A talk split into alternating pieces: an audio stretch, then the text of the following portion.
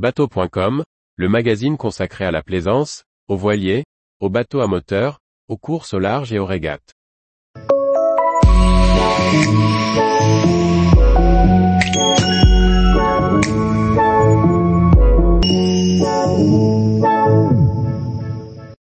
Aménagement du Pulse 63, un plan de pont simple et efficace. Par Briag Merlet. Le Pulse 63 dispose de divers aménagements selon la version choisie, pour la plaisance, le coaching de voile ou les professionnels. Un plan de pont simple et efficace sert de base à ce bateau, avant tout fonctionnel. Deuxième volet de notre essai. Au premier regard, la forme quasi rectangulaire à l'avant du Pulse 63 a de quoi surprendre.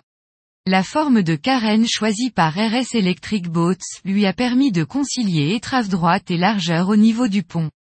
En découle une plage avant généreuse pour un bateau de 6,3 mètres de long et 2,3 mètres de large. On pourra aisément embarquer par l'avant lors d'un transbordement. Un simple guide sur le boudin fait office de davier pour le mouillage qui bénéficie d'un généreux coffre avant. Dans notre version d'essai, dédiée au coaching de voile légère, la plage avant reste libre pour pouvoir stocker le matériel, comme des bouées de parcours. Dans la version plaisance, un bain de soleil vient s'installer pour profiter du temps au mouillage. On pourra aussi s'offrir un taux de protection en option. Assez étroite, la console du Pulse 63 regroupe tout le matériel indispensable à la conduite du semi-rigide. Elle libère ainsi les passes avant pour une bonne circulation.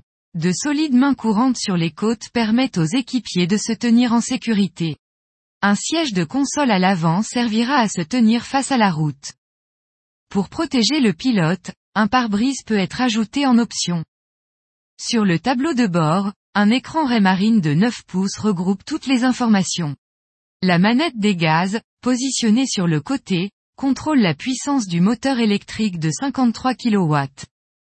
Des sièges jockeys, dotés d'un dossier, pour le pilote et un passager, prennent place dans l'alignement de la console. Si les batteries sont sous le plancher vissé, il est facile d'accéder au système de recharge, entièrement regroupé en face avant de la console. On viendra y connecter le câble, facilement stockable dans le coffre avant. La plage arrière, légèrement rehaussée par rapport au fond du cockpit, recouvre le moteur électrique. En masquant le propulseur, elle sécurise également l'accès à l'eau. Selon le besoin, il est possible d'installer sur la plage arrière, un mâtereau de traction, comme sur notre version d'essai ou un arceau. Pour les personnes sortant régulièrement leur bateau de l'eau avec une grue, les anneaux de levage basculants s'avéreront très utiles. Tous les jours, retrouvez l'actualité nautique sur le site bateau.com. Et n'oubliez pas de laisser 5 étoiles sur votre logiciel de podcast.